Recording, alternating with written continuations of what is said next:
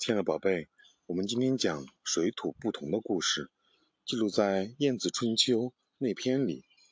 晏子呢是春秋时齐国的大夫，有一次他奉齐王之命出使楚国，楚王听说齐国派来的使臣是晏子，便想故意羞辱他。这天呢，楚王设酒宴招待晏子，两个人正开怀畅饮，两个士兵押着一个犯人。从堂前走过，楚王问：“这个人是哪里人？他犯了什么罪？”士兵回答：“他是齐国人，犯了盗窃罪。”于是楚王故意讽刺晏子说：“原来你们齐国人喜欢干这些偷鸡摸狗的勾当啊！”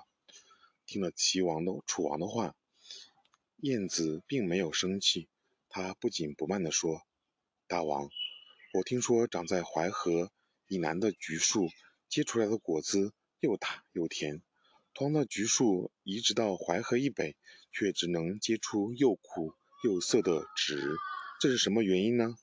我想跟两国的水土不同有关吧。齐国人在国内都老实本分，到了你们楚国却做起了盗贼，会不会是因为你们楚国水土不好的缘故呢？楚完。